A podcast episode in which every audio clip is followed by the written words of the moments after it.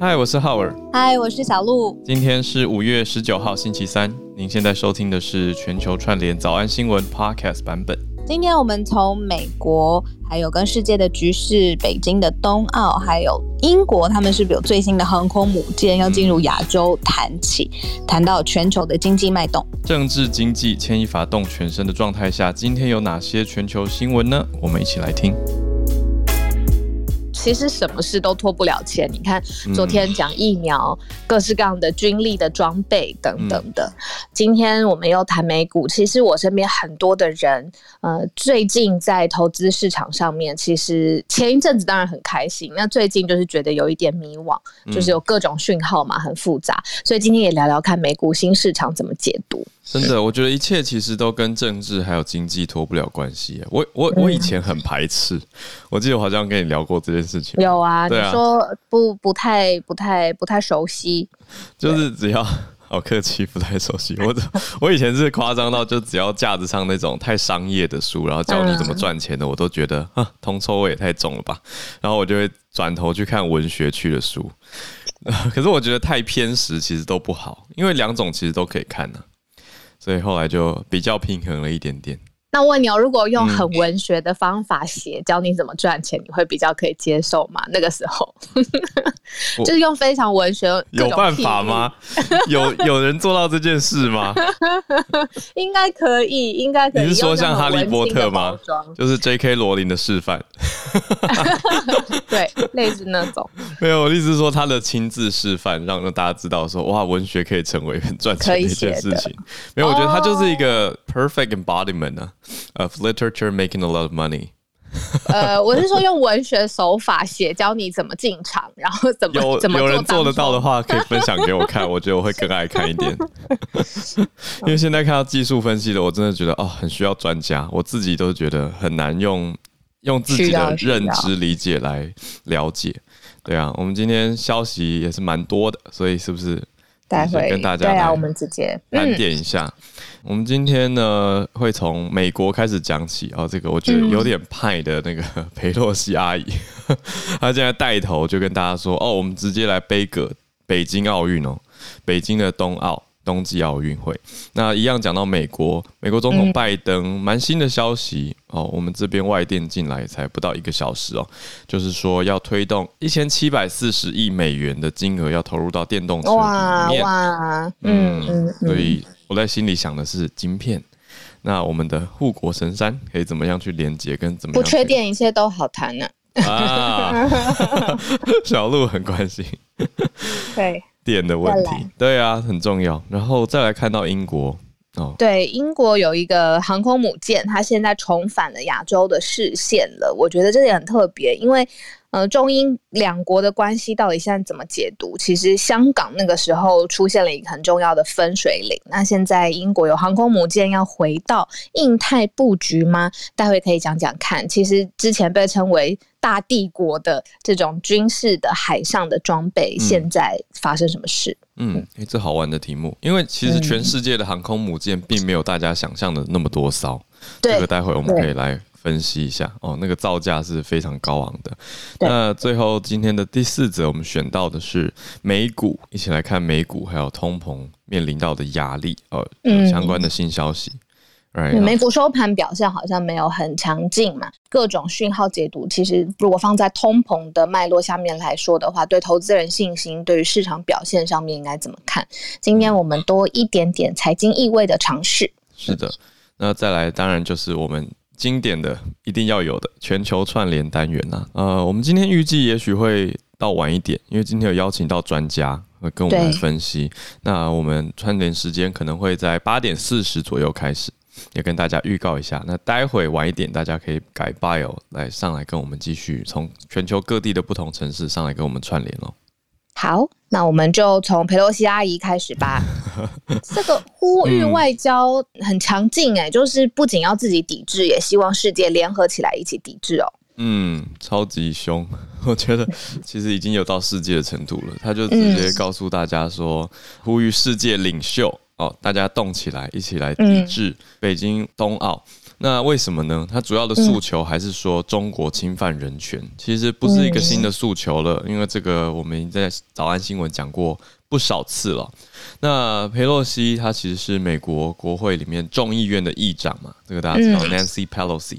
那他就是在十八号的时候也才提出这个抨击。比较特别的是，要出席冬奥的全球领袖一起来抵制这件事情。那他认为呢？如果你出席的话，就是失去了公开谈论人权的道德权威。嗯，哦，这个就很很高的一个诉求点，很重的字。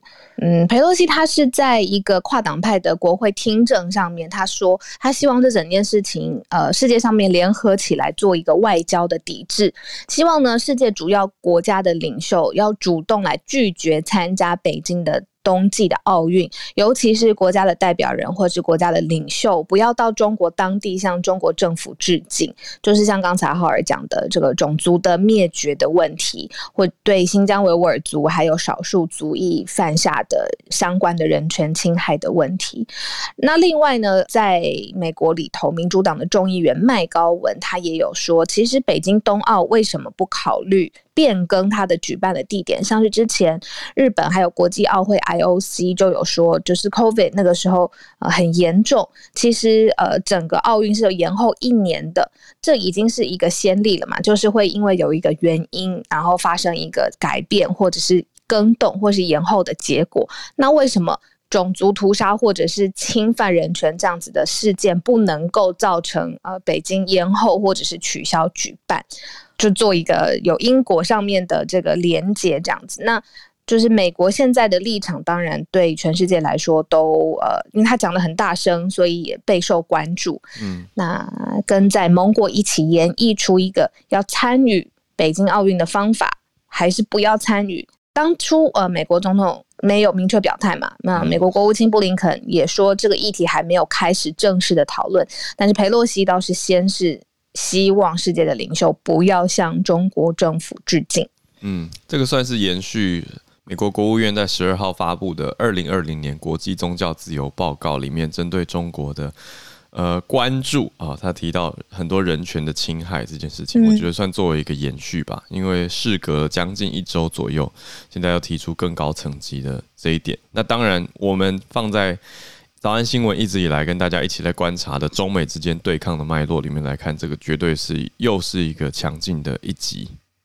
那一边在打中国，一边打北京的奥运呢，一边拜登在推动国内的需求，或者是国内往下一个世界趋势、世界经济命脉的推动，就是拜登今天去拜访了福特车厂。嗯，那 Ford 大家也知道是全世界前几大的汽车。产业领导，对啊，那他作为总统又投入宣布说要投入一千七百四十亿美元来做电动车，这真的是一个很大的消息。那这是路透社综合的报道，路透社是看到了白宫的背景说明资料。说拜登他在车厂先睹为快福特最新的 F 一五零的电动皮卡货车的时候呢，嗯，这种有叶配的感觉，好明确哦。对，他就主张政府，他就说，嗯，我们政府应该要大幅的支出来鼓励美国民众购买电动车。所以他、这个、好的，say 好的，这个超 say 对，所以这个这个鼓励的概念呢，就是说他要投入这些钱去做。呃，新不管是新的电池生产设施，也是它的鼓励政策里面的。嗯、那那么多钱要拿来干嘛？就是要鼓励各个车厂啊、呃，增加诱因啦。就是诶、欸，鼓励你们这些车商去开发、去做、去生产电动车相关的机制。嗯、那包括电池啊等等，这些都会加速美国电动车生产的重点。那这些就需要很多的经费嘛。决定要挹注这些经费来投入相关的产业里面。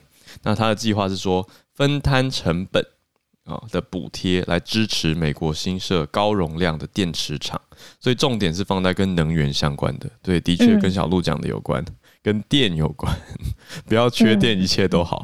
你想，如果停电的话，电动车也不用充了呀。对啊，怎么充电？跑都跑不出去了。嗯，对啊，我这边有看到一个数据哦，就是说，其实电动车里头其实需要电池嘛，那里面美国到底会跟谁来合作，就变成很重要的一件事情。那台湾有一个很强劲的。竞争的对手是南韩，放在的是电池这件事。说二零二五年，南韩的电池公司它会供应美国整体的电动车的供应量，电池这件事情会占百分之五十，一半以上美国电动车的电池都是南韩来的。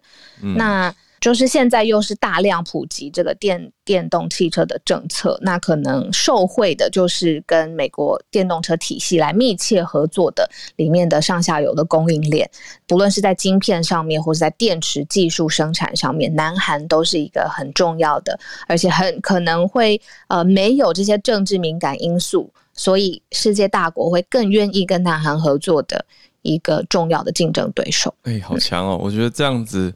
这样有一种跟 Dennis 老师的分析连起来的感觉，因为不是讲到南韩，对啊，南韩在变天嘛，至少首尔市长在变天，那本来比较偏中变成偏美。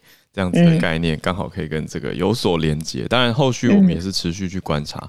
我倒是看到一个，我们刚刚讲到说美国跟亚洲这边电动车跟电池的可能连接嘛，我看到另外一个在欧洲其实也很忙。欧洲大家知道很有名的，没错，意大利知名的跑车兰宝坚尼 （Lamborghini），今天也宣布要斥资十五亿欧元，大概是新台币五百一十二亿，要投资电动车。这个里面的风险很有趣，就是。因为电动车，大家对电动车的概念跟跑车之间，它有一种对抗关系，大家有概念吗？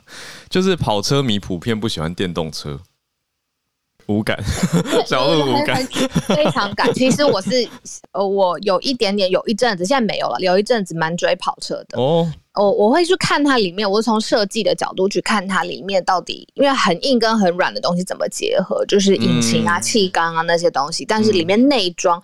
之前听起来有研究，这个有比较比较多，最近比较少。那、嗯、因为可能驾驶的感觉实在是差太多了，所以跑车就是那个引擎震动感啊，追求完全不一样。对，只要是追求速度跟那种速度与激情，只要是追求那个嗯那种感觉的人，就会觉得啊，你知道电动车。可是我后来也听过不同的说法，就是电动车它的瞬间加速其实蛮快的。就比起传统车，所以有另外一种快快对贴背感等等。那当然，有的人就很无感，有的人就会觉得头晕，有的人就会觉得哎、欸，还蛮喜欢的。可是最大的重点是，电动车很安静，所以没有跑车的引擎声那么巨大。但是电动车很有趣的是，许多电动车厂商，当然我想是 Tesla 带头的啦，就用了电动的声音去模拟引擎声。有些人觉得这很好笑，可是有的人就觉得没关系，就是要这样才有那个快感呢、啊。但总之呢，Lamborghini 它冒着让跑车迷失望的风险，它投入了这么多钱，决定要加入电动车大推动的行列。它的重点是放在二零二五之后的全车款电动化这件事情。那当然也是议题上是说要加入环保的议题，因为要把碳排减半啊，至少以他们自己这家公司来说，这也是很大的消息，因为是意大利这么。著名这么有代表性的一家厂商，嗯，蛮值得期待跟观望。那我内心就一直想说啊，那这些车都很需要晶片呢、啊。对呀、啊，赶快赶快来跟台湾交朋友吧。对，好朋友来，好朋友来点疫苗，很需要、欸。等一下，等一下。对，但好像我们自己的疫苗也快要、嗯、呃，我昨天有看到蔡英文七月嘛，对啊，嗯、对，持续期待，持续观望。哎、欸，你觉得市场上面对于自己的？国产疫苗的信心如何？民调很有信心呢。民调因为现在两家，一家叫高端，一家叫联雅嘛。对高端的民调超高哎，我就觉得哇哦，大家还蛮期待。就是我就想说，可是现在还在测试当中啊。可是嗯，我想说，这是会不是一种团结？就大家已经觉得说，嗯，我们要支持自己努力生产的，要有信心。好像这次我反而比较少。听到唱衰的声音，当然我们持续去关注啦，也是希望能够最完整、最稳健的，不要在太急切当中就退出嘛。那天我朋友问说，因为前一阵子台湾的确诊人数跟感染人数很少很低嘛，嗯，那他们就问说，那这些台湾自己制的疫苗去哪里做人体试验？有啦，然后之前有收了四千个 volunteer，哦，收了四四千个人是是，四千个，对，前一阵子就已经有了。哦，收台湾自己的人吗？对啊。哦，我收自己的。那我我就是网络上面想说，就是如果世界上面要做大型的人体试验，但是当地的呃试验者不只是这一次的疫苗，就是整个各式各样的积雪突破，就是当地的受试者不够的话怎么办？我发现，在南美洲还有非洲的南部都有，就是医疗的公司在做这件事情，就是提供大量的人口，让尖端的医疗公司可以把人体试验搬去他们那边做。所以，哇，我这那个时候看到也是，哇，原来。商人的头脑真的是吼，他的，对啊。但我在相关产业工作的朋友，最近是疯狂加班到不行。他说压力很大，要赶快确定好很多细节要做好。嗯，所以辛苦大家了。那我们就一起来，我觉得给予正面的鼓励跟支持吧。那我会看一下情况，我觉得哎，到时候看情况，如果稳定的话，应该也会去打吧。嗯，我密切关注消息。然后我们再来看到英国吧，英国航空母舰。又要来加入印太布局了，是吗？对，而且这个很跨时代的意义。航空母舰刚才浩尔说的很对，就是它其实因为它上面是可以搭载战机的，然后它不是什么一两架，它是可以好几十架都在他们巨大的甲板上面，所以其实全世界，呃，航空母舰它算是一个军事实力的展现。但是英国这一架呢，有一个很美的名字叫伊丽莎白女王号。他要重新回到亚太的视野当中。刚才有讲到，就是说香港民主运动整个示威过程其实拉的时间很长。那中国跟英国两国的关系呢，状况就不是很好。那这一次呢，英国的航空母舰会从呃普特茅兹来起航，它会先到苏格兰，然后接下来就会进行。绕了很多很多地方的军事的行动的演习，包括了要访问呃印度、新加坡、南韩，那最后会抵达日本，最后会跟日本自卫队在呃西太平洋联合演习。这一艘呃航空母舰很特别，就是呢它上面其实是可以停载非常非常多战舰的甲板，它很大。嗯，那所以呃外界有在讨论，就是说它会不会出现一个。联合打击群，就是未来的实战的组合，会不会英国出一个非常非常大的甲板的航空母舰都停在那边，但是美国它可以出很快的战机，就是让呃各式各样的 F 三十五啊，或是各式各样型号的战机就布局在伊丽莎白女王号上面，然后来补充这种呃航舰会不会短缺，就是最厉害的精兵、最好的优势联合在一起。哦，那现在他有可能说呃。呃，这个伊丽莎白女王号这一次还会回到日本嘛？然后经过南韩、印度这些，在印太布局上面，英国重返亚洲的决心会很明显的透过这一次巡航来展现。这也是北约海军进入太平洋的一个起点。嗯，所以嗯，有意思，有一种英美可能连线哦，就是英国航空母舰加入英美连线战队。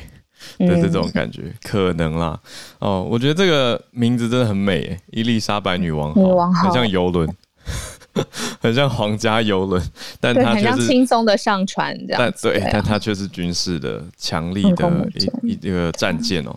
对啊，全世界的航母并不多台，其实都可以追查得到，也数得出来。所以有兴趣的朋友可以再去多了解一下，我觉得很好玩的一个。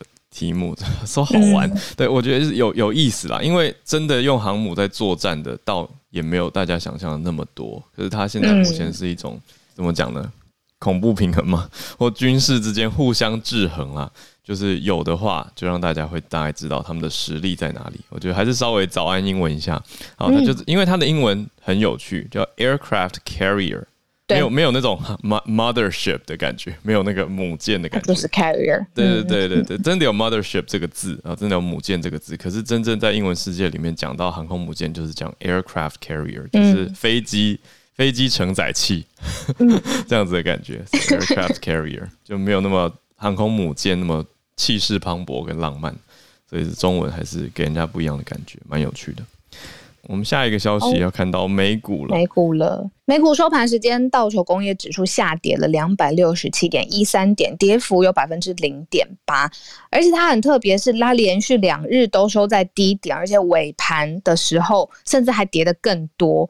所以就是说，到底是市场上面有什么样的信心的问题，或者是有重要的指数公布了或数据公布了，发现说其实新屋开工数据也很疲弱，就是在美国。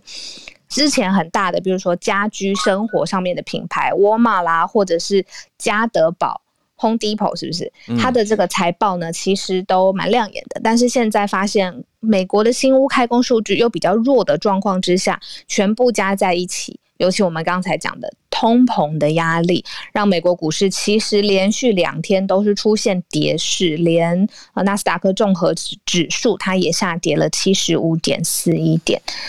很特别，AT&T 我们昨天才刚讲到，Dennis 老师有讲到，AT&T 它分拆它旗下的媒体的事业，它其实是会立刻有现金挹注，但是它也大跌了百分之五点八。哇！所以哦，连 T-Mobile 跟 Verizon 就是这种大型的电信电信业，对啊，都是下跌。嗯，那整个整体看起来，标普里面十一大类股其实是有八个收低，收在低点，包括能源股跟工业股。嗯，跌幅最重。嗯，我们今天邀请到一个专家哦，这个这个新闻对我来说很困难，就是要怎么去解读。嗯、我们邀请到国泰世华财富管理理财咨询团队的徐宏明 Jackie，邀请到 Jackie，他的专长是全球市场的分析跟操作策略，嗯、还有金融投资跟财富管理的领域，有超过二十年的经验。很高兴邀请到 Jackie，嗨。好，早安，小鹿早安，欢迎来到全球串联早安新闻。嗯，今天很高兴有这个机会，能够在全球串联的现场跟大家聊聊财经相关的议题哦。嗯，太棒了，很需要专家。嗯，我想在过去这个礼拜，台湾当然非常聚焦的就是疫情的变化。嗯，但其实全球在关注整个疫情变化的同时，其实另外一个。呃，在聚焦的焦点就是刚才浩所分享到的这个通膨的议题哦。嗯，但其实今年上半年全球会有通膨，我们不应该感到太意外了，因为在去年上半年，如果大家还有印象的话，嗯，因为疫情的关系，所以大部分国家经济活动都出现了急冻的现象。对啊，那当时的国际的原油价格就从每桶五十、四十、三十。一度还曾经跌到负值哦，跌破。所以在目前为止，虽然昨天国际油价有稍微回落，大概在每桶六十五美元左右，但是如果纯粹从整个年增率 Y O Y 的角度来看，今年的上半年，甚至于今年的第二季，全球本来就会面临到物价往上、通膨增温的现象哦。再加上整个疫情导致全世界很多的领域供需出现失衡的状况，嗯，所以在过去这两三个月，呃，除了大家持续聚焦整个疫情的变化，在全世界，尤其是美国，对于通膨这件事情还蛮关注的。那为什么通膨往上，大家会比较担心呢？嗯，是因为其实全世界过去只要物价比较往上走，通膨比较增温的时候。大家就会担心央行是不是会开始采取升息比较偏紧的一个货币政策。嗯，那么很清楚，在过去这一年，全球股市是处在一个非常非常亮眼的一个涨势过程当中。嗯，但这个涨势其实没有太多经济基本面的支撑，完全靠的就是央行不断的降息、不断印钱，呃，把它往上推升。印钱讲的就是 QE 吗？就是我们讲说，欸、没有错话我讲，就是 quantitative easing，呃，没有量化宽松的概念，就是不断的把这个钱放到这个市场上去哦。嗯，那如果说呃，这时候因为通膨的议题，央行在整个政策方面，从原本从一个 QE 比较宽松的一个方向，转到一个升息比较紧缩的一个情形，那么大家就会很担心，会不会过去这一年市场的荣景。呃，会因此出现劳动的一个状况哦。嗯，但是其实，在去年的下半年，联准会的主席就是类似台湾央行总裁的地位的鲍尔，他其实就已经先帮大家打过预防针了。因为美国的联准会过去只要当它的通膨达到了两个百分点，它就很有可能会去做升息这样比较偏紧的货币政策。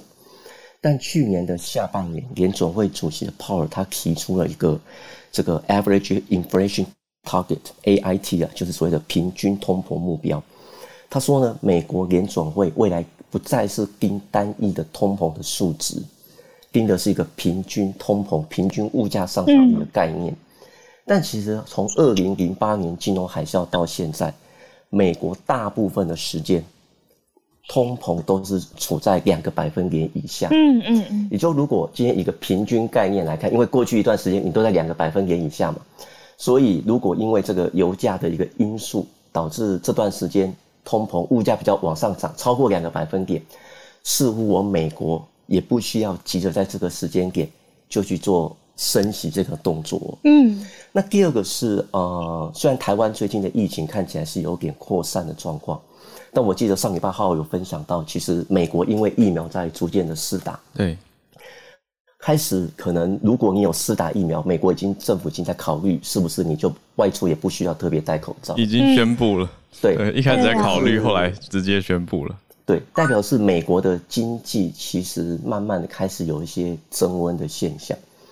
但是我们在看美国经济增温的过程当中，其实不要忽略了这个疫情对于。包括美国在内，全世界的就业市场会有非常非常大的冲击哦。嗯，给大家一个数字哦，在去年的三月，美国疫情最严峻的时候，美国国内有两千两百万人因此没有工作。哇，那两千两百万人是什么概念？将近一整个台湾呢？对，就是二零零八年金融海啸之后，当时的美国总统奥巴马跟当时联储会主席伯南克。嗯花了将近十年的时间，不过就让美国增加了两千万人有工作。嗯，所以这个疫情十年一个月之内，嗯，就毁掉了哇，可能美国过去十年在就业市场上的努力哦。嗯嗯。当然，随着美国经济慢慢的回升，我想就业市场也逐渐的恢复，很多人开始呃慢慢的回到职场上去。可是目前为止，美国就业人数相对于去年疫情之前的水准。大约还有将近八百到九百万人没有工作，就还没有恢复到之前的水平。对，没有错。所以为什么当很多人都以通膨增温、景气过热在质疑联准会，为什么这个时候不去做一些太紧缩的货币政策的时候，你会发现联准会的官员都会告诉你，我们的就业市场距离去年年初的这个高点还有一段需要努力的空间哦。嗯，那。就业市场，它其实那当然在刚开始的时候，一定会呃有些人他会慢慢的回到职场，但是到最后，当他慢慢要整个恢复到疫情之前的状况，其实会比较辛苦一点。嗯，因为这个疫情确实有很多人他的工作就不见了，甚至他可能在整个呃疫情变化、人类生活行为改变的过程当中，他的技能是没有办法让他再重新回到一个职场上的。嗯，所以在整个就业市场还没有办法回复到去年年初疫情之前的水准，就说美国的联准会在这个时候要去采取一个升息的动作，甚至利率会比较往上走。我想，或许到了下半年，美国会考虑在过去这段时间，呃，在市场上放出来的钱，也许会慢慢的把它收回来。但是升息，甚至于利率在这个时候出现太明显往上的跳升。你觉得？我们认为，对于这不是呃美国央行、美国联准会在这个时间点应该所乐见到的一个情况哦。明白。嗯，Jackie，我想我们很多呃听众啊，其实对于美股是非常好奇，而且自己也有投资行为在看各个美股嘛。那像呃我们刚才新闻上面也一直说，其实啊、呃、股票市场就是在综合解读现在政治经济各方面的综综合整体指标，反映在股票市场上。那我看已经连续两天跌了美股，那你觉得接下来这次通膨的影响力，它的特殊性，它会持续多久的时间？投资人应该怎么准备自己的心情啊？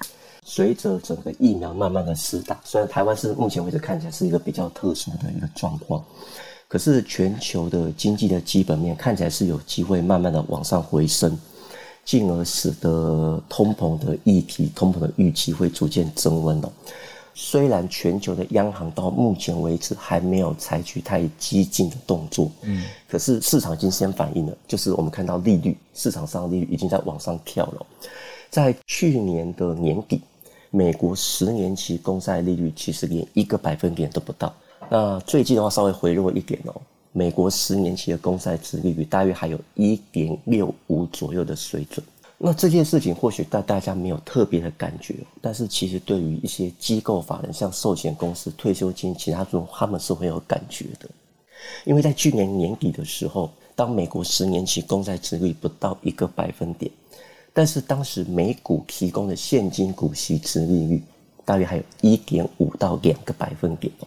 所以今天如果你是一个法人，呃，你这个时候有一笔钱想要做投资，你看到这个一年、呃十年，每一年给你的报酬率都不到一个百分点的公债，你可能兴趣相对是比较缺缺的。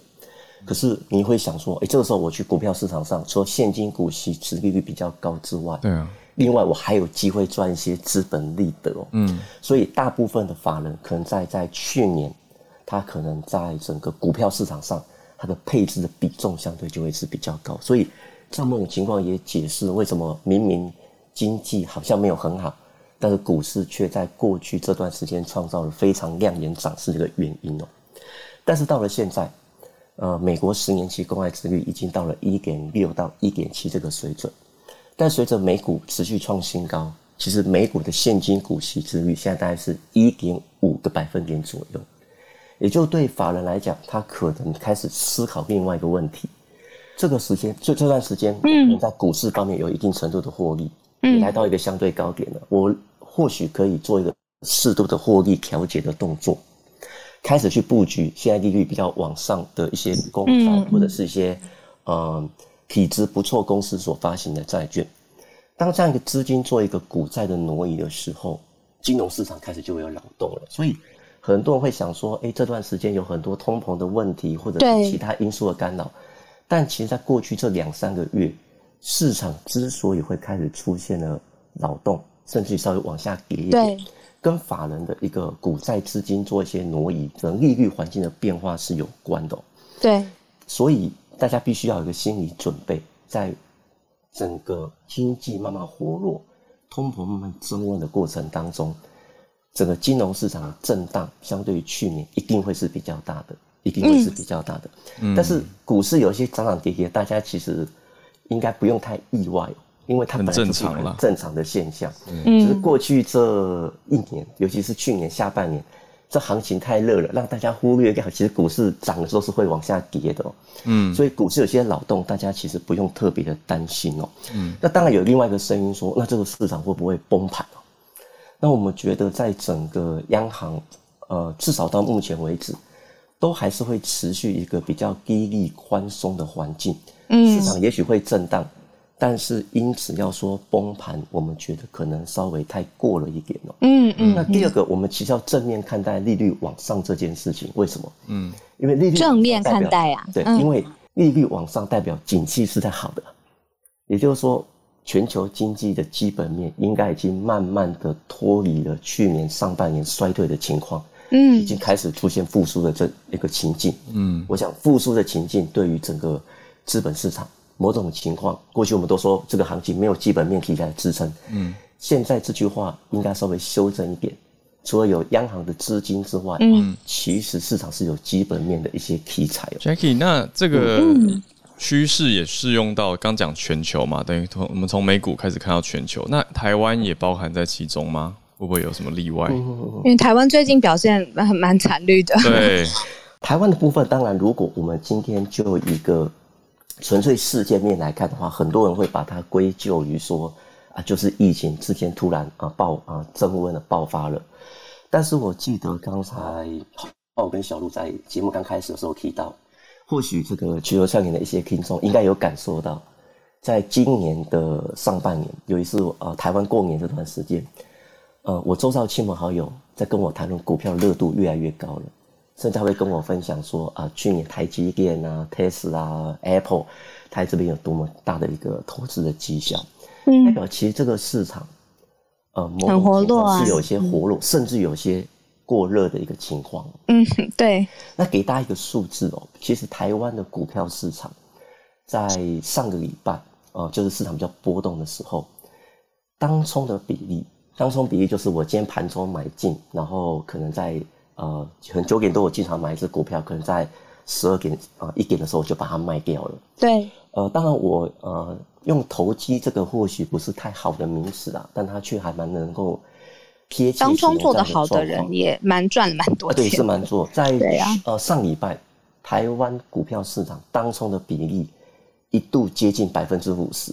哇塞！也就是说，一半的人在做 day trading。对对对，也就是说，如果今天台股成交量是八千亿的话，大概有四千亿啊，是在做这个当冲，是一个比较短期的一个操作。嗯，代表的是，其实整个台股在疫情之前，它本来就是处在一个有点过热，甚至于投机气氛蛮浓的一个市场哦。嗯，所以一有风吹草动，一有风吹草动，台股当然就比较容易就出现最近的跌势哦。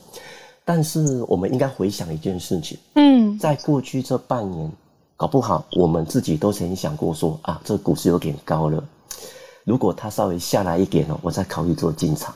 但其实对每个人都在想是下来了，股市最近下来，大家反而开始有点担心，有点恐慌了。我一路下去到哪里？嗯，但是刚好这段时间，可能大家政府也希望大家不要这个随意的出门啊。或许在最近股市的下跌过程当中，我们可以多花一点时间来看一下，过去我们关注一些公司不错的公司，呃，可能因为呃之前价格比较高，但是它稍微回落了，我们应该要回头一想，在去年涨势比较往上过程当中，我们想的是，如果有下跌的话，好像我们应该可以做一些适度进场布局的动作，这第一点了。那第二个是，其实当然最近台股的波动是全相对全球是比较大的，嗯，但是其他国家股市，其实美股虽然说最近两三个交易稍微有些回落，但其实美股还是维持在一个相对的高档区。理解，代表的是，其实如果我们能够在整个投资再多元一点，不要只有投资台湾嘛。如果你在投资其他全球的股票市场的话，嗯，或许你相对呃面临到到最近台股比较往下修正的过程。你的压力也比较没有那么大，理解。那第三个就是，当然在过去这段时间，大家在看到股市上涨的过程，都忽略掉其实，呃，市场它是有风险的，理解。适度的布局一些债券，我们觉得还是需要的。虽然债券的利息相对的股市可能一天的呃报酬率可能是微不足道，嗯，但是它却能够稳定的提供给一般的投资者稳定的孳息哦。所以在整个大家在乐观哦，就是整个在看股票市场好像处在一个非常亮眼龙景的过程当中，不要忘记了，其实今年的市场的波动开始会增加，呃，类似去年这么大的一个涨幅，可能要适度的往下做修正。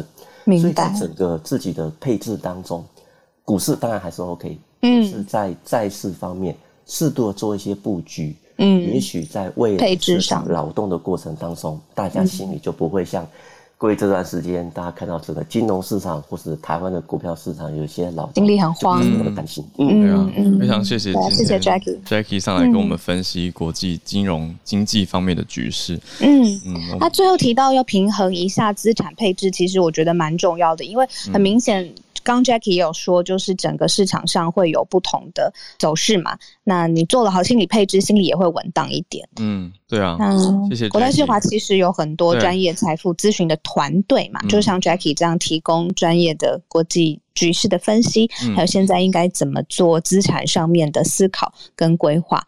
是不是有很多理财的产品，其实打动很多消费人的心？对啊，很专业啦，就非常谢谢 Jackie 今天上来跟我们做很多深度的分析。大家想要了解更多的话，都可以再去找相关国泰世华洽询，他们很多专家。再次谢谢 Jackie。那今天差不多时间也来到我们的全球串联的时间，我想要有一个呃来自听友的礼物，来自日本，马上就要跟我们串联，我觉得超棒。我就想听想听，我先邀请他上来，相关人士，我们的我来邀他，我来邀他。Nobuhiro 电车男，然后我一边准备来放一段一分钟的声音，来自日本的声音，要给台湾给大家听一下。现在是台湾跟日本。都很辛苦的时候，虽然我们分隔两地，没有办法帮上忙，但是心是在一起的。我觉得你们可以的，尽量不出门，不要去人多的地方。等疫情过去后，很希望可以快一点回到我的第二个家。我期待能早日恢复任意来往的日子。你们现在也许很无聊，无聊的话，在 Clubhouse 上聊天吧，保持心情愉快，或许可以增加免疫力哦。台湾人之前防疫做得非常好，现在我们都要一起加油，一起加油吧，一起加油吧，台湾加油！Nobuhiro，这是什么？要哭了。这个是你去请呃你身边的日本人给我们台湾加油的讯息吗？对，没有错，因为呃，浩尔跟小鹿都有提到，我们有很多学长姐嘛，在台湾籍学长姐。我想说，如果有日本籍的学长姐给大家建议，可能大家会觉得更有勇气。那这个是我昨天呃在呃 Clubhouse，我一直以来在从二月以来，就是有教一些日本人中文啦。嗯。那昨昨天我们的主题就是说，因为在疫情加温，我在想能够替台湾的大家做什么。哇塞！我昨天的主题就是。呃，那我们来替台湾加油，一起一起生活，我们替台湾加油。那我们就顺便教他们怎么样勉励人的中文。嗯，那我们就呃，他们就写出他们想要讲的话，先想先写日文，然后我跟另外一位 Elsie 啊，我们两个就帮他们把他们想要写的中呃想要表达的东西写成中文。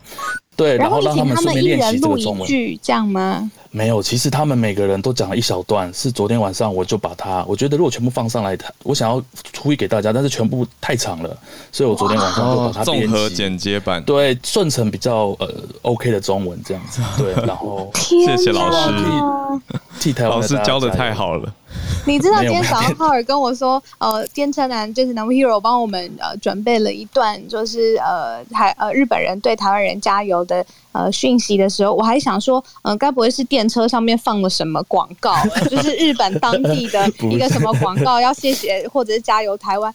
我完全没想到，这完全是你自己一个人剪，然后自己一个人发起的讯息。谢谢你，很感动，非常感动。真的，谢谢谢谢。对啊，对啊，所以这些持续会就是呃，我会在我的房间或什么，就是想要把这个感正正面的力量传达给大家啦。那里面有些日本人，他们其实才学中文学了三个月左右一把，就是 Clubhouse 开始之后，嗯嗯，所以让大家最后想宣传就是呃，大家其实可以把这个在家待着当做是一个转机啦，嗯、就是说你也可以利用这时间学一些东西。这样子，你也可以把这个声音档寄给我吗？好，没问题，我等下寄给你，希望大家可以多使用。谢谢，谢谢，谢谢你，谢谢 Nobuhiro，谢谢。对，大家如果想要去陪日本人练中文的话，可以追踪他，他应该会开相关的房间，大家可以进去帮忙教学或者分享。我觉得很感动。你你觉得那昨天讲的人有没有十个人啊？听起来 Nobuhiro 昨天有差不多快十个人吗？昨天其实昨天大概六七个朋友，哦、但我们总共录了两个小时，嗯、就是每个人都说不行，我要讲给大家听，所以我要讲清楚一点。大家其实蛮坚持的哈，真的希望大家可以更有勇气，然后一起度过这一个危机。啊、有 Nobuhiro 有分享他们的名字给我，这边有 Yuzu，还有 Azumi、Junko、Nami、Akira 跟 Mariko，就谢谢他们出现在刚刚的声音里面，谢谢是声优们，谢谢大家，对，谢谢，感谢感谢，超感动的，对，防疫学长姐，感谢。那我们就继续串联喽，刚好也开始串联的，对对对，那感恩的心，真的连线到 Bay Area，连线到湾区的 James 要讲科技新闻，The Verge。哦天啊，好久没有看到 Google I/O 了，天呐！对啊，疫情之后 Google I/O 都不知道有没有正式的举办，就是呃实体的版本哈。对的，对的，Howard 好啊，小鹿好啊，还有听众朋友大家好，嗨，你好啊，我是 James 嘛，就是在 Bay Area 这里当软体工程师，然后。Google I/O 它今年呢，就是线上的举行了，不是用就是录的方式，因为现在疫情可能好了一点点，所以他们要继续下去，呃，用 live 的模式来来 broadcast。这次的 Google I/O 呢，我稍微看了一下，有当然有很多很多的更新，然后我自己是专注在四个上面，我可以在这个在这个一分钟内提一下啊。第一个就是 Android 十二啊，有新的 Android 出现了，然后它有新的设计，然后多了很多一些。跟隐私权有关的一些功能啊，大家可以去关注一下。然后第二个蛮有趣的，就是他们呃公布了一个他们最新的 AI 的语言的这个模组，叫做 Lambda。然后这个 Lambda 呢，它很有趣，它的 demo 的时候呢，它的 demo 的时候呢很有趣，是用一个纸飞机，还有一个冥王星两个对话的方式来显现，它可以不只了解一个人在问的问题，还可以回答的这个很准确。有些什么呃。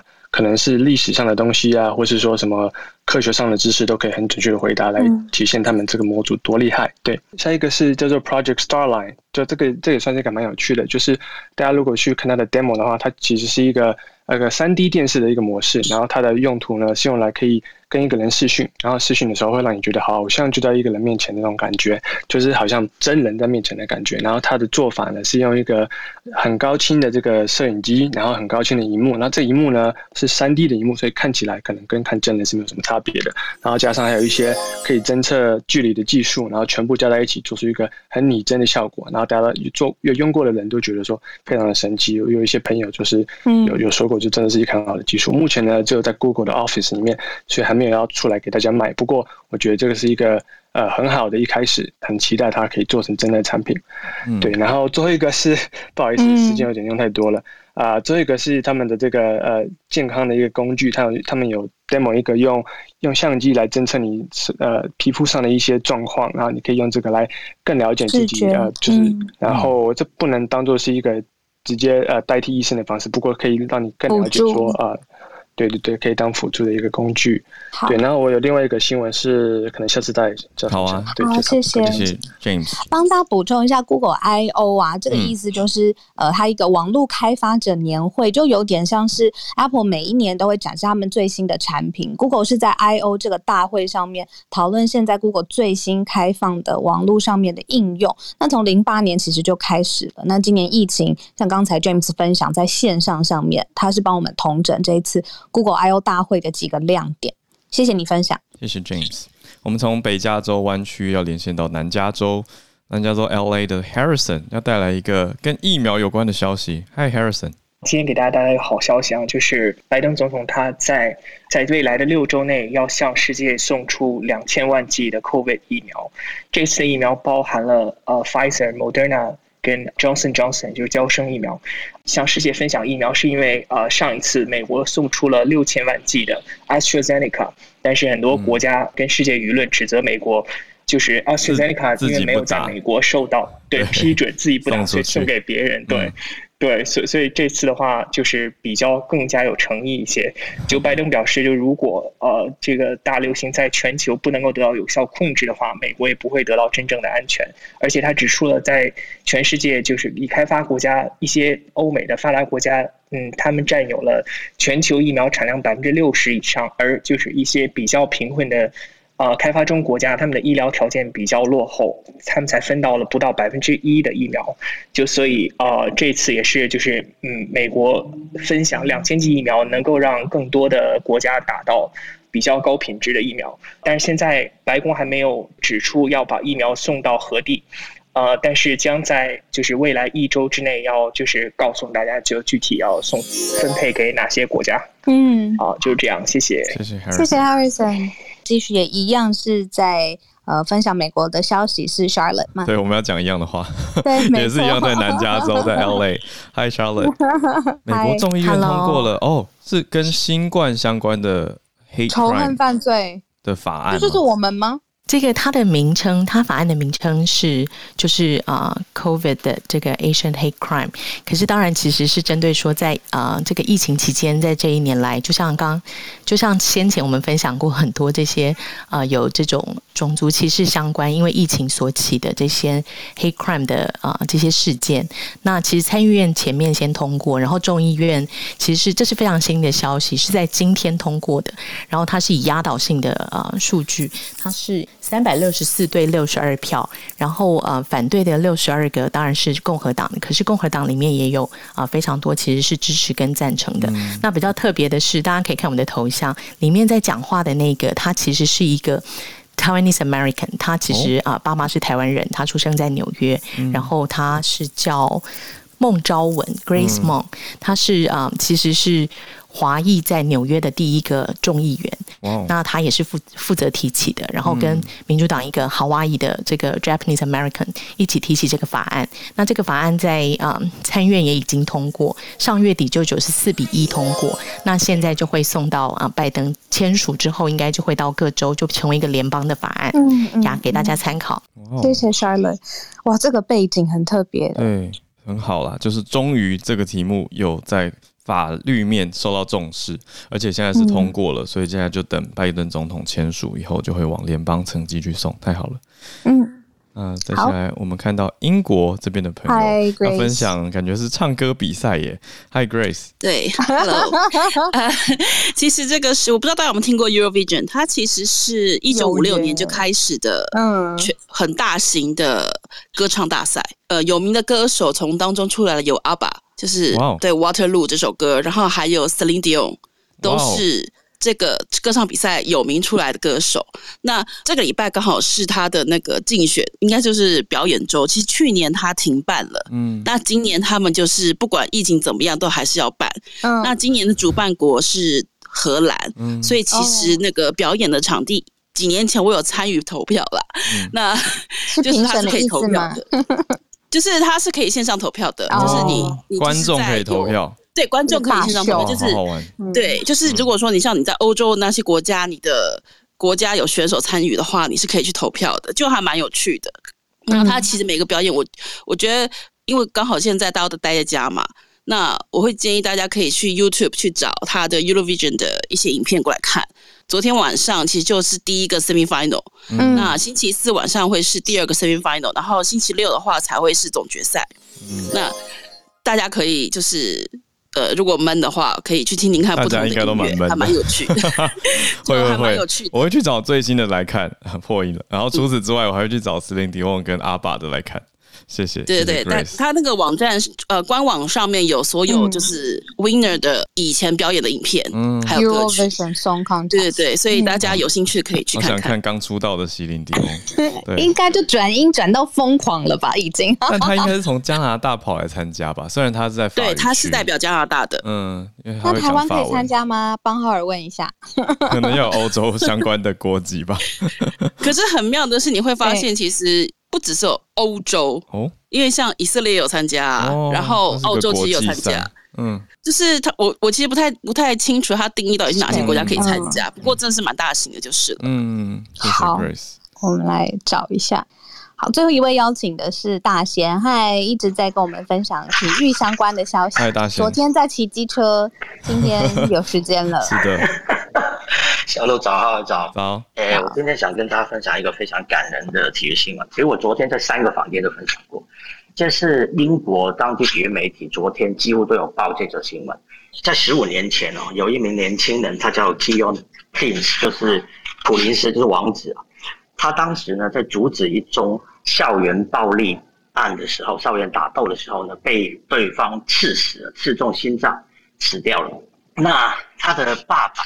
Dr. Mark Prince 是 WBO 轻呃次重量级的拳击拳王，所以非常有名啊，也被英国封为 OBE 了。那他在他儿子死了隔年呢，就帮他成立了一个基金会，就是用他的名字成立一个基金会，就是打击这个校园的暴力的。那十五年后的昨天，就是就是昨天发生，就十五年前的昨天发生。那十五年后的五月十八号发生什么事情呢？就是呃，世界上非常有名的一家电玩公司 EA Sport 美商伊甸，把这个年轻球员呢放到他们的游戏里面，用虚拟的方式制造了他的呃样貌，也变成一个球员放到游戏里面。那但但是他是呃现在如果他今年还在还活着的话，就是三十岁了，所以他用的背号就是三十号，就是十五十五年前的事情，嗯，加上十五年十五周年，所以是三十号的背号。嗯，所以呃，他是他在的那个球队叫 QPR，就是呃女王公园巡游者 Queens Park Ranger。嗯，那那支球队也宣布，在明年的球队的阵容里面，会把这个呃年轻人放到阵容里面。虽然他不可能出赛，因为他已经不在了，形式上纪念他。对对对对对，嗯，而且他们的球场在二零一九年已经以这个基金会命名，就是从原本叫 Lofter Road 球场改成叫做 Keon Prince。基金会球场，嗯，嗯，所以这是昨昨天非常感动的一则新闻，分享给大家，谢谢。对啊，很好的跨界整合的一种纪念，我觉得很棒。谢谢大家先跟我们分享这个很有温度、温度的体育新闻，然后还去跟电玩产业结合。谢谢大仙，今天终于听到你的声音。好，特别再邀请我们助战专家两位老师，德华老师、Dennis 老师的 Podcast 刚刚上线，恭喜！所以对啊，继续追随着，连全球串联早安新闻都追随着孔医师的步伐，继续往排行榜前面前进。这样加油，加油，一起冲！Dennis 老师今天是不是要跟我们讨论？我猜英国航空母舰吗？Hello，Hello，你们你们今天选的话题就是延续我们之前的讨论。其实小路今天说到那个英国航空母舰伊丽莎白女王号，事实上我们呃应该超前超前很多国际媒体，呃超前很多的台湾新闻，我们都讨论过。在三四月的时候，它刚刚出来的时候，我们就有说它的路线可能会行经整个它它就是亚洲地区，尤其是未来的印太战略会做一些连接。那关键现在它正在海上，关键是它会不会选择在最最后选择从台海经过？我觉得。如果如果这个部分是有这样重大的变动的话，它的宣示意义就更强一点哦。但是英国确实是重回所谓的印太战略，而且在亚太地区，它也参加美国的这边的部署，这确实是蛮重要的一个新闻。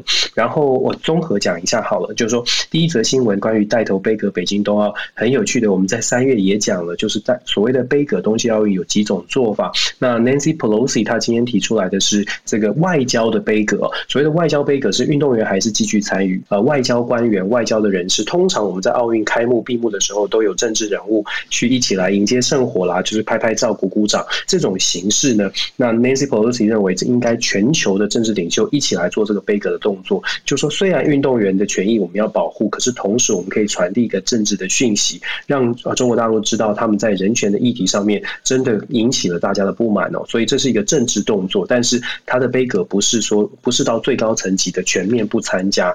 他这样的动作其实也让企业至少在企业的部分有一个缓和的空间，因为如果是全面不参加，包括了赞助商也会遇到一些麻烦，到底要不要继续赞助奥运？所以我觉得 Nancy Pelosi 这样的呼吁呢，他就说这样的政治动作非常符合我们原先的预期哦。我其实今天想要到稍微谈一下，就是一个新闻，大家可能比较少人注意到的是，今天在这个北非，北非的摩洛哥的一个小的地方，有一个叫做休达的一个城市，是西班牙的一个飞地。各位知道飞地，就说。你的海外领土跟你的国家领土是没有关联的一个地方，在北非。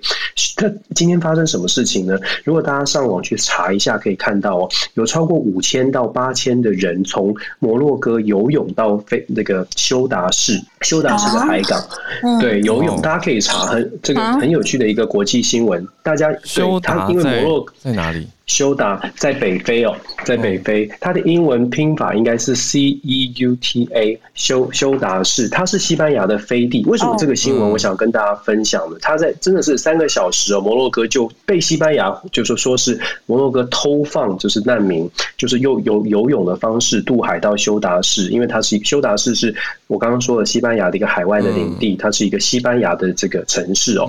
那为什么这件事情重要呢？大家要知道，今天其实布林肯才。跟这个摩洛哥的外长通电话，为什么我们说以巴的冲突还在继续嘛？其实以色列跟美国之间的关系，那毫无疑问的是有比较友好的。可是美国其实我们之前有稍微说，美国跟巴勒斯坦其实很难有一些连结，因为美国并不过去并不是站在巴勒斯坦这一边，但是现在因为人道的立场，因为双方以巴冲突正正在发生，那以色列的军事实力远高于巴勒斯坦，造成巴勒斯坦的伤亡，伤亡已经受到了国际重视，现在要超过两百。多人死伤，阿拉伯国家、穆斯林国家现在都已经在集结，说我们要支持巴勒斯坦。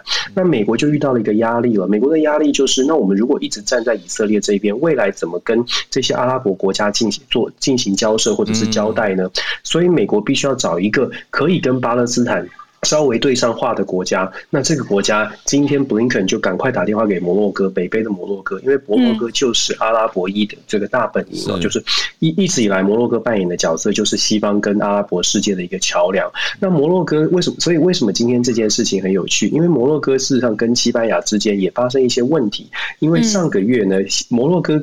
境内，摩洛哥境内有所谓的分离运动，就是在摩洛哥所占据的西西撒哈拉沙漠这个地方。嗯、那西撒哈拉沙漠这个地方是摩洛哥占据的，可是有这个西撒哈拉沙漠地方大概有一百多万人，他有一个这个分离主义的组织，他们一直在宣，一直在希望争取独立，西撒哈拉沙漠的独立。嗯、那这个独立运动的领袖，七十几岁的这个领袖呢，应该叫做 Ghali，他呢因为感感染了新冠新冠肺炎，可是在西撒哈拉沙漠没有医疗的。这个援助，所以他跑去向西班牙求助。那摩洛哥认为，呃，西班牙也真的接受他了，而且用假的护照，因为他要离开摩洛哥，必须要用特殊的办法。老师，我这边我觉得我可以补充一下，就是西班牙跟摩洛哥超级近，摩洛哥就是在 非洲最北边，西班牙就是在欧洲最南边，然后他们就只隔一点点，就是像刚刚说的，有几个小时竟然是游得到的这种状态。摩洛哥跟西班牙是很近，但是如果大家查一下，休达其实是靠摩洛哥这一边。休达很特别，休达是还不在摩洛哥，呃，不在西班牙，事实上是在靠摩洛哥，所以才说是。所以其实。对，是飞地。然后其实摩洛哥事实上，呃，它的这个当然经济状况没有西班牙这么好。其实一直以来就是很多人动不动就会用走的，又退潮的时候，其实可以游用走的就到这个休达市。所以每天其实都有大概几十个人会尝试挑战要到，就是偷渡到呃休达。但是今天这次大家可以上网去看这个影片已经出来了，五六千人同时呃大量的涌入哦，让休达是措手不及。西班牙就赶快抗议，就说怎么会这样？那那当然，摩洛哥的意思就是，基本上你在上个月去接受了这个分离主义的组组织的领袖，然后帮他做这个医疗的照护，我没有通知摩洛哥，造成摩洛哥非常的不满。那美国呢？我说了，今天美国呃布林肯才跟摩洛哥的外长通过电话，事实上。基本上，摩洛哥现在在有美国的撑腰之下，其实它跟西班牙之间的关系也非常的值得关注，就是未来的关系哦。所以我们在讲为什么我会分享这个新闻，因为我们一直在说整个全球都是联动的。如果我们从以巴冲突来看，现在以巴冲突真的是越演越烈。虽然我们在台湾很关注疫情，可是以巴冲突的部分，我们有说过跟中美关系也是联动的，因为双方其实都在争怎么样可以变成一个国际的一个调停者。争取国际声望。现在美国遇到最大的问题是跟巴勒斯坦那边没有说话的方式。巴勒斯坦因为跟伊朗的关系非常的接近，今天媒体也报道了，巴勒斯坦现在每个月从伊朗达到三千万美金的军备，那换得的是伊朗从呃巴勒斯坦被攻击的这些状况来收集以色列飞弹基地以及飞弹的数据哦。其实很多的角力正在进行。那伊朗一直觉得说，如果可以。在巴勒斯坦的这个支持巴勒斯坦跟以色列继续对抗，对伊朗来说它是有得利的。一方面是情报，一方面可以逼迫美国。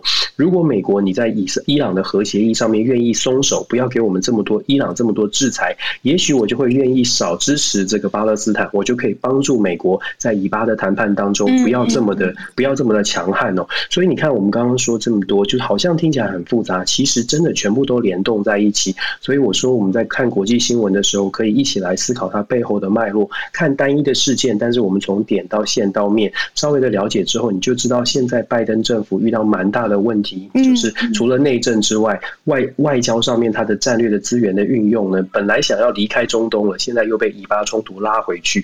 一旦被拉回去之后，我常常我们喜欢用下棋来形容这个画面嘛。你想想看，拜登本来不想下这盘棋，现在又被拖回去下这盘棋，他现在手上有多少的筹码可以可以运用，真的会影响到他整个的全球布局。然后最后一个比较有趣的是，今天刚刚你们讲那个电动车哦，拜登去讲去开的车子是 F 一五零，大家知道 F 一五零是美国非常非常受欢迎的一台 pickup pickup truck，就是后面有那个大的后车后车厢的。有很有趣的调查是说。F 一五零是民主呃共和党选民最喜欢的最喜欢的车子，拜登用这个宣誓的动作让大家知道说，你看共和党的选民们不用担心，共和党最爱的车也可以用电动化哦。对，也是重点是也可以电动化。你们不喜欢电动，我告诉你，我告诉你，F 一五零也可以变电动车哦，不用担心，你们最爱的东西还是有的。所以所以你看拜登开 F 一五零，其实我看了觉得蛮可爱，蛮有蛮好笑的。对，哦，所以我们想跟大家分享太肤浅了，其实他是在跟共和党支持人讲话。当然也是帮助福特啦，但是选择 F 一五零是非常有趣的。在美国的朋友大家都知道，我们在南方 F 一五一五零是满街跑的，对 F 一五零是非常非常受欢迎。也有真的民调是说，呃，开 pickup truck 的民众很多都是共和党支持者，然后 F 一五零又是其中的爱中之爱。所以呃，我觉得选这个效果就是隐隐是隐身的效果也是，就是告诉大家说，你不要反对电动车。我知道共和党很多人反对电动车，喜欢石油车，喜欢那个引擎马力的声音。可是你看 F 一五零也可以电动化，我觉得这个蛮有趣，可以值得跟大家分享。谢谢 Dennis 老师，我很喜欢每次 Dennis 老师分享的时候，就是不是告诉我们一些断裂不互相相关的知识而已，而是好像提供一个看世界的眼镜吧，一个看世界的框架，可以把整体一起想。那我觉得这个对于理解国际新闻非常非常重要，才会把前后脉络跟因果关系结合在一起。谢谢老师。孔律师，嗨，早！孔医师最近声音都还好吗？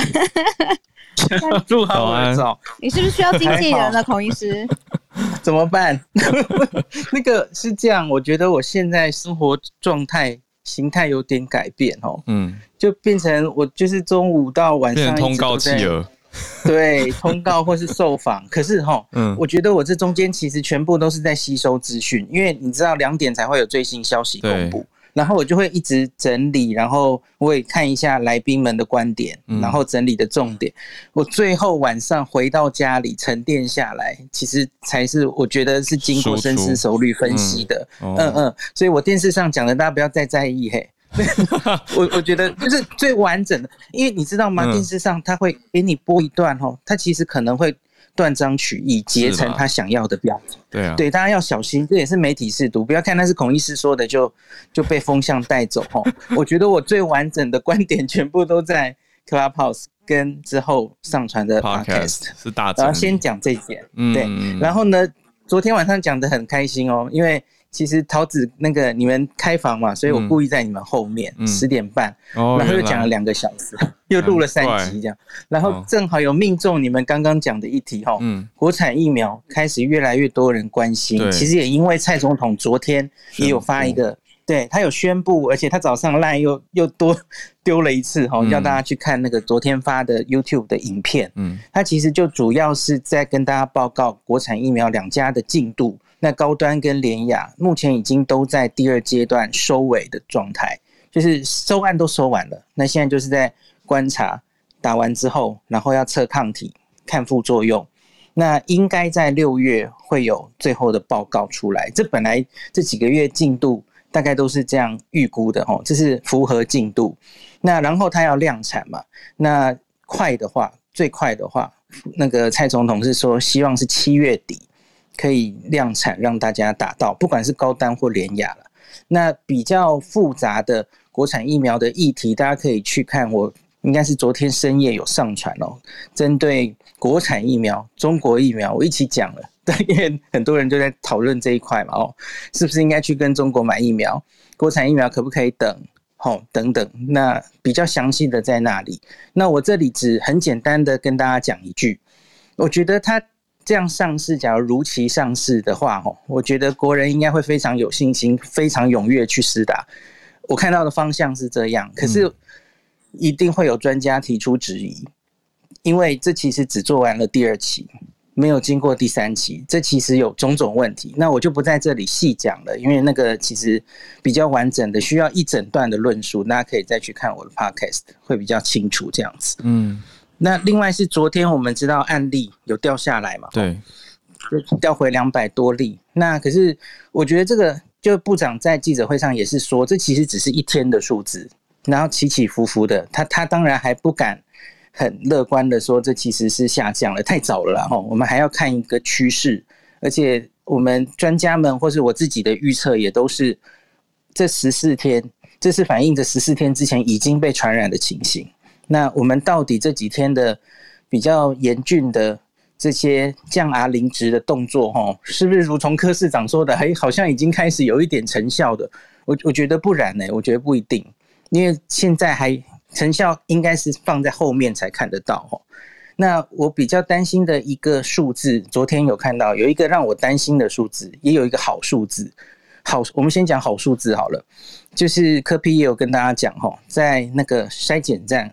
看到万华筛检站的这个快筛阳性率好像有逐日有一点在下降，嗯，原来不是破十吗？后来到了七，然后到了四，对，对对对，那个柯 P 昨天公布下午三点公布的时候，那还是不到一天的数字啦。我看他今天会不会再更新？嗯，那假如只看这个当然是好消息了哈。那可是我觉得分母也很重要，因为我找了半天，我好像没有看到。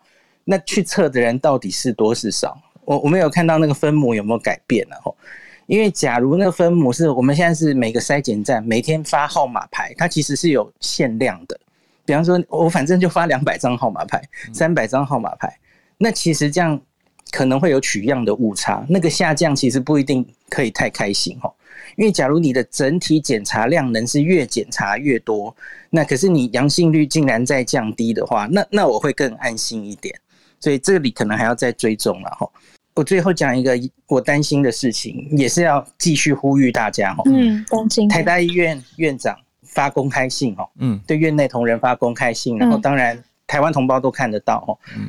先是说澄清台大没有院内感染，然后我们当然收治很多新冠病患，然后也针对同仁也做一些检查，目前都完全没有确诊。台大是有守住的，那可是他讲了一个令我蛮担心的数字，他说台大急诊就经由台大急诊进来，那我们现在当然风声鹤唳，我们也会筛检吼。台大急诊的筛检阳性率是十 percent，嗯，新闻稿只有想筛检二字，所以我就去问了。那是 PCR，嗯，那是 PCR，那不是快筛，嗨嗨嗨，哦，所以所以你就知道严重在这里，所以我我又看到令我担心的一些新闻，在说，哎，台蜂拥到大医院去想筛检，因为经由台大筛检可能比较容易住院，然后你用快筛站筛检可能。就要在家里等，有一些民众会以为是这样了哦，嗯，然后所以就哎蜂拥到台大去排队，或是到医院去排队。嗯，我跟大家讲，万万不可啊！嗯，真的千万。你看这是十 percent 一样啊，你旁边十个人就有一个人是阳性。嗯，现在医院是最危险的地方。嗯，然后我觉得我要强调一点，然后因为我觉得实在传播的还不够，因为多半的人这一年来他的印象就是这个病实在太可怕了，所以。我好想搞清楚我有没有得新冠哦，对，所以很想风吹草动，一点点不舒服就疑神疑鬼想去检查。对啊，我也会，我也会，所有人应该难难免会，难免会。可是我我这几天就这这其实就是医生跟这个民众自己的挣扎了哈，我到底要不要去检查出我有新冠？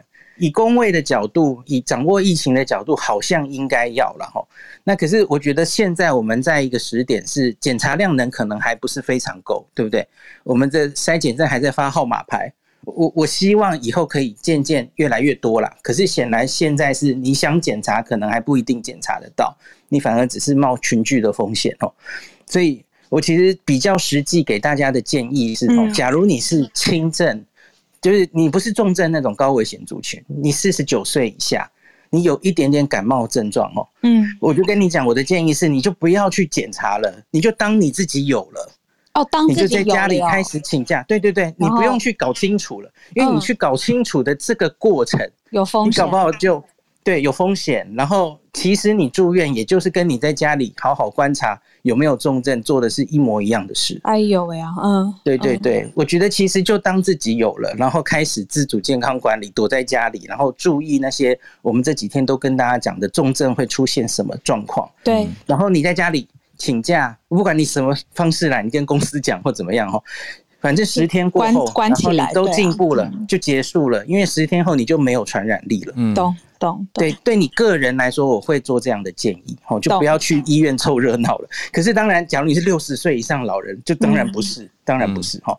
我们昨天看到一个很悲伤的新闻，就是万华一位老妇，哈，独居嘛，然后她去筛检站阳性，回家等，然后结果。后来阳性出来，通知他要住院，联络不到，结果发现已经在家中身亡，过世了，就真的很很悲伤的。这我我觉得现在医疗资源要留给这样的人，懂了，独居的，自己没有办法照顾自己的，哈，嗯比较容易重症的，那轻症的年轻人就不要去凑热闹了。对啊，这样子。而且特别是讲到延续这个，因为很有可能年轻人抵抗力比较好，是轻症或无症状，所以真的不要再把晚辈送到中南部回去陪长辈了，因为他们很可能是无症状带源者，然后自己也健健康康的好好的，不知道，对，可是就传出去了，所以要小心这件事情。他会讲的很对，我下一集正好想回头好好讲无症状感染者这件事，因为蛮可怕，大家看不见的凶手。其实无症状感染者，你可以用可怕的角度解读，可是其实也有放心的角度，因为你就想，你得了这个病，其实有三四成都是无症状，嗯。然后有症状里又只有一定比例，也许是三 percent 的比例重症。嗯，我们昨天去算了哦，不管是大阪或是英国的重症比例，好像大概是三左右。嗯，何美香老师也是抓这个数字。嗯，我昨天跟他同台。对了，安心是说不会过来预估，不会有严重的症状，可是后遗症大家不知道，对不对？所以我觉得 这又是另外一个问题。还是呼吁能关好，把自己关在家就关好，不要去外面。后遗症是另外一个问题，没有错。嗯，谢谢孔医师。哎，我们刚好有一位朋友很，很很快的请教孔医师，就是是不是有一个中药跟，嗯、而且卫福部还清冠一号，对，是吧？对，这个对顺天堂的，这个真的吗？这是真的消息啊！卫福部已经是真的消息，是真的，那是批准的。对，那可是因为就是中医跟西医，其实几乎是我没有办法评论的。我没有受过中医的专业训练，所以就是无法评论。这可能要请中医师评论。嗯，好，我们来找找看。那个，因为其实我有买。哦，Grace，哎，你人在英国也买了？哦，新冠一号吗？买得到？是的。哎呦，就可以，它是有在欧洲、美国是有贩售的。嗯嗯，那对对，所以其实喝茶吗？是喝进去吗？泡它就是像它，它是药粉，然后呢，它就是一盒有二十包。那你当然不是吃了一包就有效。嗯，那我身边其实是朋友的朋友吃了有效之后，然后之前英国每天五万六万的时候，就是买来当安心的，就是因为英国也没有办法去医院。说实在的，那我们那时候的。那时候的心态是，假设我真的得轻症，那我至少可以有这个清冠一号来吃来治疗。嗯，哦，因为英国的方式照顾，对，因为英国的方式是你轻症的话，就基本上叫你不要离开家里，你就是自生自灭就对了。所以我们那时候就是只好自己想办法。那其实我想要 echo，嗯，卖的比台湾还早诶、欸。这样听他我了解的话，他当初是只有外销海外，那国内是没有的，因为当时的情况是。哦台湾控制得很好，所以其实没有那个需求。明白。那可是海外是很需要这个救命的仙丹。嗯嗯嗯。那呃，那个朋友吃完的是，就是的反应是，感觉是把那个痰全部都咳出来了，嗯、然后症状是有好转。嗯嗯。所以这也是后来我们周遭的朋友，我们大家都去买的主要原因啦。嗯，去年因为真的是身边有人在欧美就热销了。那其实现在在台湾的任何一家中医诊所可以能够配出这个处方签，所以它是一个处，其实它是有一个处方的啊，有中药复方水煎剂，叫做台湾清冠一号。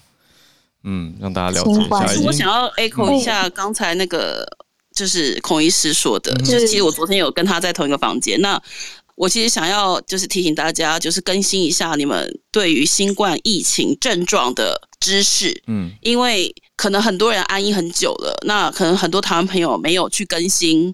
你如果没有追踪疫情的话，你可能没有更新到最新的症状是什么。嗯、那其实我昨天有上那个疾病管制局的官方网网站看那个症状，其实它的资料好像才在去年二月。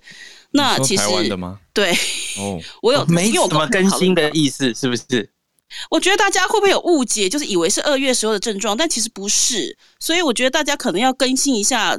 新冠的症状现在大概有些什么？像我发现，就是你像足部呃发紫发红肿的那个部分，我其实有朋友有得啊，他是去年得了之后，新闻才爆出来说，原来那是新冠。他那时候得了，他以为因为他是做园艺的，他以为他自己不小心撞到，他根本不知道那个是新冠症状。所以这个其实，我觉得这个相关的资讯大家要去了解。可是我觉得很可惜的是，我可能我也没看到，因为我毕竟看到台湾媒体媒体比较少。那我都是脸书有跑出来我才看得到，我并没有看到有更新这方面尝试的新闻。嗯、我觉得其实这是非常需要宣导大家，除了戴口罩、多洗手，你在保护自己，在都待在家的时候，你总要知道症状是什么，你才有办法去求助吧，而不是一窝蜂去去去筛检这样子。COVID toe 就是脚趾变成那个，有一阵子，大概去年一年前有报过。可是我记得记者会有问过张批，就是要不要把它加进症状里，如同嗅味觉异常。张批说台湾的案例没有看到，所以后来就没有加。哦，哎，所以他不是没有，他不是故意没有写啦。嗯嗯哦哦哦，对台湾来说没有。对我看到的，嗯，对 Grace 讲，我现在正在看。现在本署 Q&A 就在讲卫生福利部的疾病管制署嘛，那有一些资料是有更新到今年一月、二月的，对，可是的确还没有到看到更近的四五月的消息，就看有没有有没有新的更新啦。呃，其实我是想要分享的是，呃，其实英国有，因为他去年开始就是在收集大大量的收集关于新冠新冠的症状，那其实有一个 App，其实我每天都在回报，它叫做那个 COVID Symptom Study。嗯哼，那他是跟跟一个 hospital 合作的。我其实因为这样子，我现在每个月都在自我检测我有没有得新冠。嗯，就是 home kit 然后送到我家。我是个人个人想法啦，我其实觉得台湾应该要不要就是去筛检站搓鼻子，就自己在家搓搓喉咙、搓鼻子就好。我每个月我就是自己在那边搓，我也不是医疗相关人员，懂意思。但是因为你知道，我每次搓的时候，其实我觉得会增加当你搓的那个人得病的感染的几率，昨天好像有一位耳鼻喉科医师有提到这一点。我其实非常强烈的同意那个医生，因为我自己搓我自己的时候，我每一次搓，我都会忍不住打喷嚏哦，而且是立刻，就是几乎是八秒，你就真的就就真是忍不住，这是自然的生理反应了。嗯嗯嗯，那你想看，如果我今天是确诊者，我这样子整个口沫不是就喷在帮我检测那个人身上嘛？我其实觉得这个有点不太妥，我觉得。我还蛮建议，就是或许政府会考虑，因为像英国，我是这样子的，我从来没有到检测站去测过。那我去年九月其实有发烧，我疑似得了，但是那时候我也不确定我到底得了没。嗯，所以我是他是有上网去，就是把那个检测的样本送到你家，你自己按照他的指示，它上面就有说明书，嗯，还有影片，你就按照说明书去戳你的鼻子，戳你的喉咙。那或许。大家会质疑哦，你今天不是专业的人，戳你的鼻子，戳你的喉咙，可能准确度会丧失。可是现在我记得检验技术已经比一年前好了。嗯，如果我没有印象错的话，就是你只要有就是戳到，你应该是测得出来的。所以似乎是不需要浪费人力，就是找别人帮你搓啦。我这我个人建议啦。这个我已经讲了两三天了，在感染科的群组里，嗯，我的确觉得这是浪费人力。怎么会让那么宝贵的医疗人力来做这件事？还有，我们其实对，我们已经开始接受口水是可以接受的检体。我们在机场做的 PCR 都是用口水做的。嗯，那日本。跟日本早就已经采取用口水做的，那只是我不是很确定我们现在做的快筛适不适合用口水做，可是我很确定 PCR 适合，所以我其实也在感染科群组有提建议，然后大家看一下之后我们快筛会不会有所改变？我觉得那种得来数，然后减少呃去做的人的铺路是刻不容缓的事情，这样子。嗯嗯，谢谢孔医师，也谢谢 Grace。对啊。今天大家很踊跃吼，是，真的真的，谢谢大家，谢谢你的收听。我们今天特别邀请了国泰世华财富管理理财咨询团队的 Jackie 来到节目里面，跟大家分析经济的局势哦。相关的资讯连接我们会放在这一集 Podcast 的资讯栏。国泰世华有专业的投资研究团队，在官方网站还有 LINE 上面也会定期发布投资的观点，大家可以加入国泰世华的官方 LINE 好友来掌握最新的投资讯息。他们也准备了一份是问卷的连接，大家如果方便的话，可以花个一分钟在线上填写一下问卷，或者是透过问卷告诉我们你的感受哦。谢谢大家今天收听。任何想告诉我们的话呢，可以透过脸书上面的社团搜寻“全球串联早安新闻”加入互动。谢谢大家帮我们刷五星、留好评、点订阅，感谢感谢感谢，我们都知道，非常谢谢你们。那好，好，我有一个收播心愿。好，请说。我想要再听一下刚才我的心愿跟你一样。对，我想再听一次。好啊，那就再一次感谢 Novi Hero 他。整理剪辑，来自日本籍的学长姐给台湾的鼓励，要帮大家加油。那我们就作为今天的收播，明天早上八点到九点继续跟大家全球串联在一起。现在是台湾跟日本都很辛苦的时候，虽然我们分隔两地，没有办法帮上忙，但是心是在一起的。我觉得你们可以的。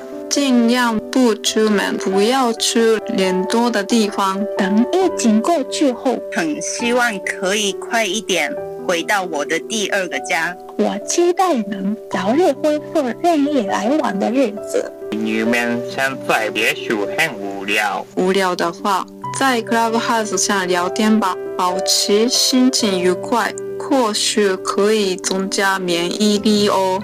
台湾人之间。翻译做得非常好，现在我们都要一起加油，一起加油吧，一起加油吧，台湾加油！大家拜拜，明天再见。拜。